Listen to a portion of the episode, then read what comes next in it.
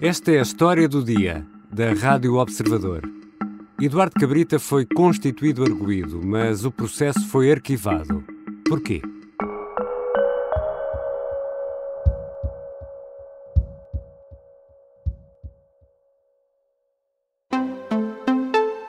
Um automóvel que transportava o ministro da Administração Interna uh, sofreu um acidente e há a lamentar uma vítima mortal.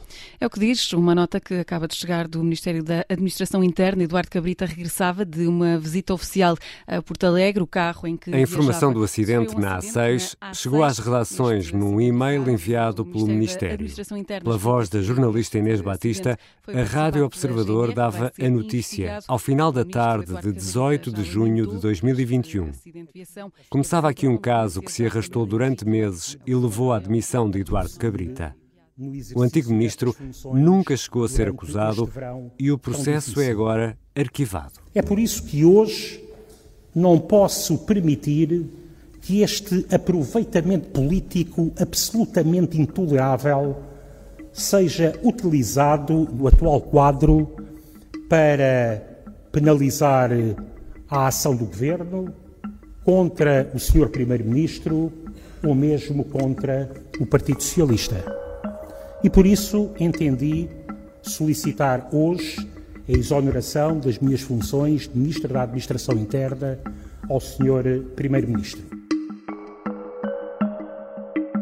Eduardo Cabrita, o antigo Ministro da Administração Interna, vê agora o processo ser arquivado. Porquê? E no final, quem poderá vir a ser condenado. Vou conversar com a jornalista do Observador, Sónia Simões, que tem acompanhado este caso desde o início.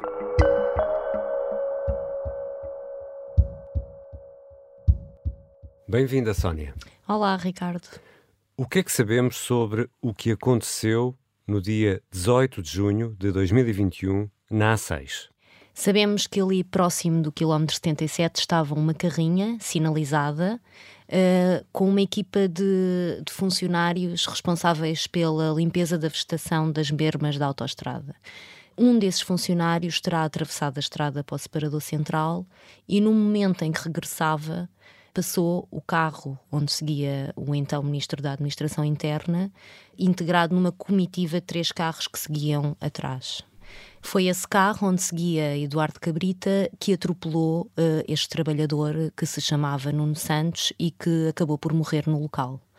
E demorámos meses a saber, por exemplo, a que velocidade ia o carro de Eduardo Cabrita.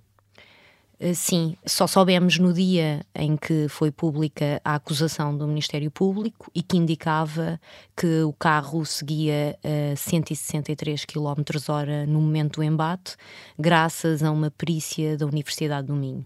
Como sabem, no dia 18 de junho, a viatura que me transportava foi vítima de um acidente no qual se viu envolvida e que tragicamente determinou a perda de uma vida.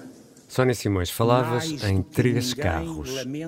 Quantas uh, pessoas seguiam na comitiva do ministro, que salvo erro vinha de Porto Alegre para Lisboa, e o que é que aconteceu ali nos momentos eh, depois do acidente? Portanto, a comitiva era composta por 10 pessoas, divididas pelos três carros. Com Eduardo Cabrita vinha um oficial de ligação da GNR Romai, um segurança pessoal e um motorista que não é motorista há vários anos para o Estado e não integra nenhuma força de segurança. Eh, nos outros carros vinham os elementos do Corpo de Segurança Pessoal da PSP e outros assessores. Portanto, no momento do embate, os carros pararam todos na berma e houve logo a preocupação de retirar o, o, ministro do local. O motorista que provocou o, o, atropelamento, o responsável pelo atropelamento, ficou muito traumatizado. Todas as testemunhas dizem que ele estava de facto muito abatido e a preocupação foi os elementos do Corpo de Segurança Pessoal levarem o ministro do local do acidente, enquanto os outros ficaram à espera da assistência médica e, e da chegada da GNR ao local para tratar de toda a burocracia. E a investigação deste atropelamento foi feita por quem e como é que correu? Esta investigação foi feita pela GNR ao longo de seis meses e teve aqui algumas peripécias, porque primeiro a GNR tentou imagens do carro a passar na portagem, percebeu que não existiam, depois tentou ela própria uh, calcular a velocidade a que o carro seguia, chegando mesmo a traçar três cenários possíveis de acordo com a hora a que o carro tinha passado na portagem de Estremoz. Nenhum desses cálculos dava uma velocidade igual, portanto andava ali entre os 140 e os 160 km hora, portanto não, não servia de prova.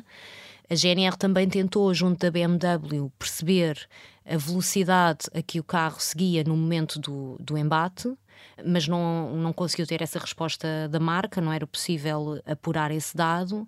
Então decidiu-se uh, recorrer à Universidade do Minho para apurar qual era a velocidade. Na investigação também houve a preocupação de perceber porque é que este funcionário tinha ido à, ao separador central da autoestrada. Que é algo que ainda não se sabe, não é? Esse é um mistério que se calhar vai ficar sempre por resolver, porque de facto os colegas dele dizem que não havia nada para fazer no separador central, não havia nenhuma manutenção para fazer. A GNR recolheu vestígios biológicos, concluiu que, que o, os vestígios que recolheu não, não lhe pertenciam, portanto, essa também não é uma razão. Até hoje não, não sabemos o que é que Nuno foi fazer ao separador central. Ao fim de quatro meses de investigação, este inquérito mudou de procurador e a procuradora que chega ao processo percebe também que, apesar de todas estas diligências, havia uma pessoa que faltava ouvir, que era o próprio Ministro da Administração Interna. Então ordenou que ele fosse ouvido como testemunha e depois acusou em dezembro apenas o motorista do BMW. E essa audição só acontece alguns meses depois. Sim, portanto, depois do acidente até a acusação foram seis meses, ele foi ouvido quatro meses depois do acidente. Uh, Deixa-me só voltar aqui um pouco atrás. O caso foi entregue uh, à GNR, que está sob a tutela do Ministério da Administração Interna. Isto não levantou aqui nenhum problema? Sim, levantou algumas questões, sobretudo pela família da, da própria vítima, até porque o carro foi mantido uh, para perícias num estaleiro da GNR. No entanto, um, já para não falar que a GNR está na tutela do MAI, no entanto, o facto é que a GNR é quem investiga os acidentes, tem uma equipa própria e é a melhor uh, polícia para investigar este tipo e, de crime. E tem jurisdição naquela área, não é? Além de ter jurisdição naquela área, hum, seria a força indicada para isso. Num primeiro momento, afinal de contas, quem é que foi acusado? No primeiro momento, portanto, a acusação é conhecida em dezembro e é acusado apenas Marco Pontes, que é um motorista de Eduardo Cabrita, já tinha sido, aliás, seu motorista em 2015. Eduardo Cabrita sempre negou a responsabilidade neste acidente. A esta altura, ele ainda não tinha sido questionado sobre uma responsabilidade.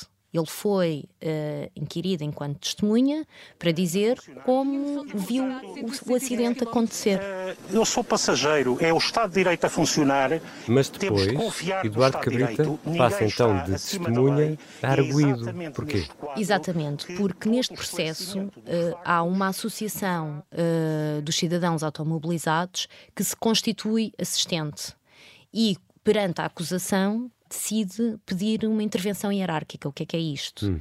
Uh, decide pedir ao diretor do DIAP de Évora para mandar reabrir um inquérito porque a responsabilidade criminal de Eduardo Cabrita não tinha sido sequer escrutinada. Diz essa associação. Exato. E o DIAP? O DIAP aceita e manda imediatamente reabrir o inquérito, dando 45 dias à Procuradora para constituir arguídos Eduardo Cabrita e o seu chefe de, de segurança, porque este chefe de segurança tinha sido chamado à colação, à responsabilidade, pela, pelo advogado da vítima, mas num outro instrumento jurídico foi o requerimento de abertura de instrução.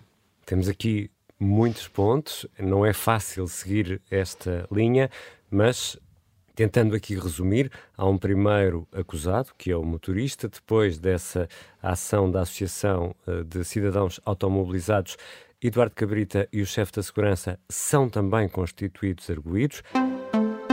É uma informação apurada pelo Observador. O Ministério Público vai pedir o levantamento da imunidade do antigo Ministro da Administração Interna, Eduardo Cabrita. Tem a palavra a Assembleia da República. Este é um passo prévio e necessário para que Eduardo Cabrita possa ser constituído arguído no âmbito do caso do atropelamento de um trabalhador na A6. Nunca chega a haver uma acusação contra o antigo Ministro. Agora, o Ministério Público decide arquivar. Por que é que há aqui uma mudança de opinião? Se é que lhe podemos chamar mudança de opinião por parte do Ministério Público? Pois, na verdade, não há uma mudança de opinião. Aliás, a Procuradora, neste despacho final, que, que foi conhecido uh, esta quarta-feira, diz isso mesmo. O que ela fez foi avaliar se uh, o ministro tinha alguma responsabilidade, assim como o seu chefe de segurança, naquele acidente. O que ela não tinha feito por achar que não havia indícios, fê-lo por ordem superior.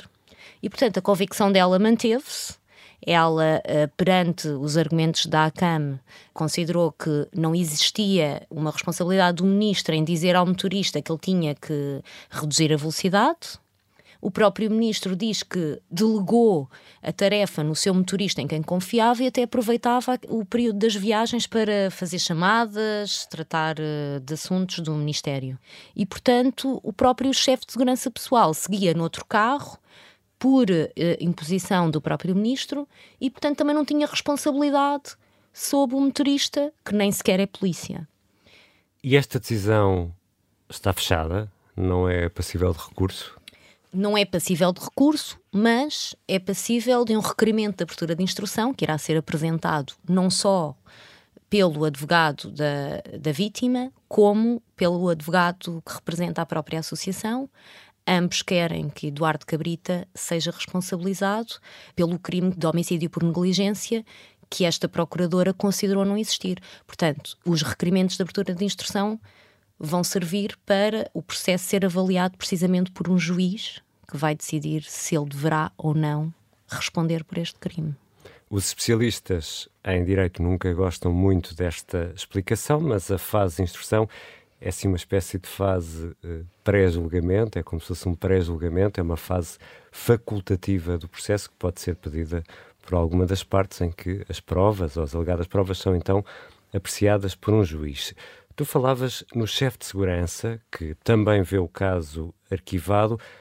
Qual era a suspeita em relação a Nuno Dias da PSP, que nem sequer seguia no carro do ministro?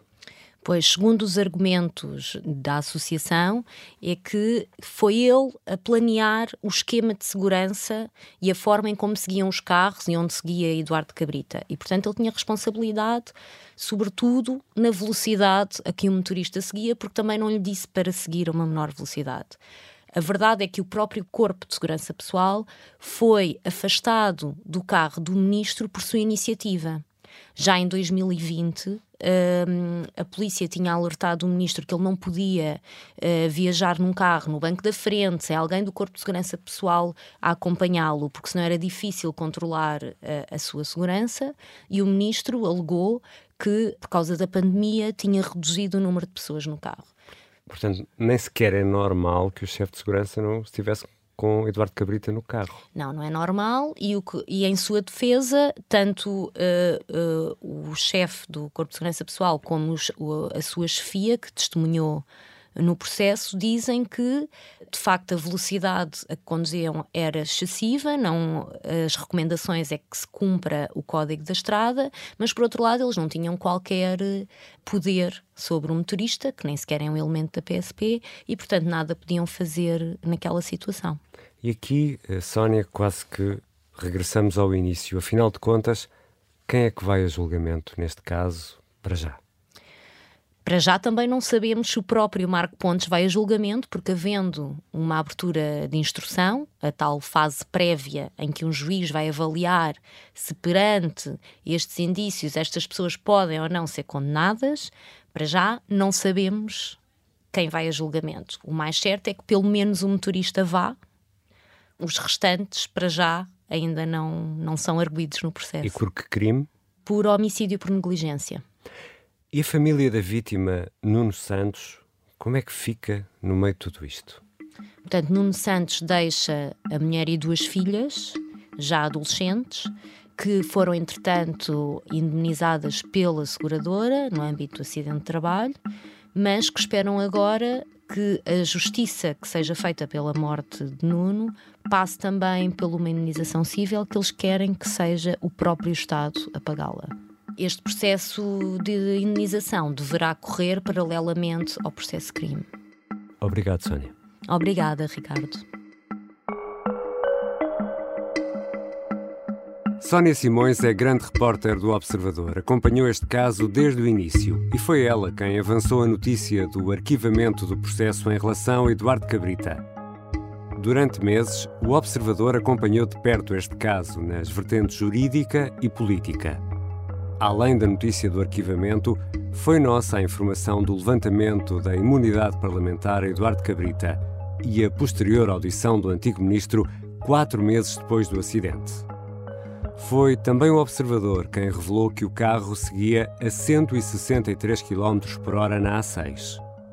Também avançámos pormenores sobre a investigação da GNR, que procurou vestígios biológicos no separador central da autoestrada de onde Nuno Santos saiu quando foi atropelado, sem que ninguém consiga ainda explicar porque é que estava naquele local. Esta foi a história do dia. A sonoplastia é do Bernardo Almeida a música do genérico do João Ribeiro. Eu sou Ricardo Conceição. Até amanhã.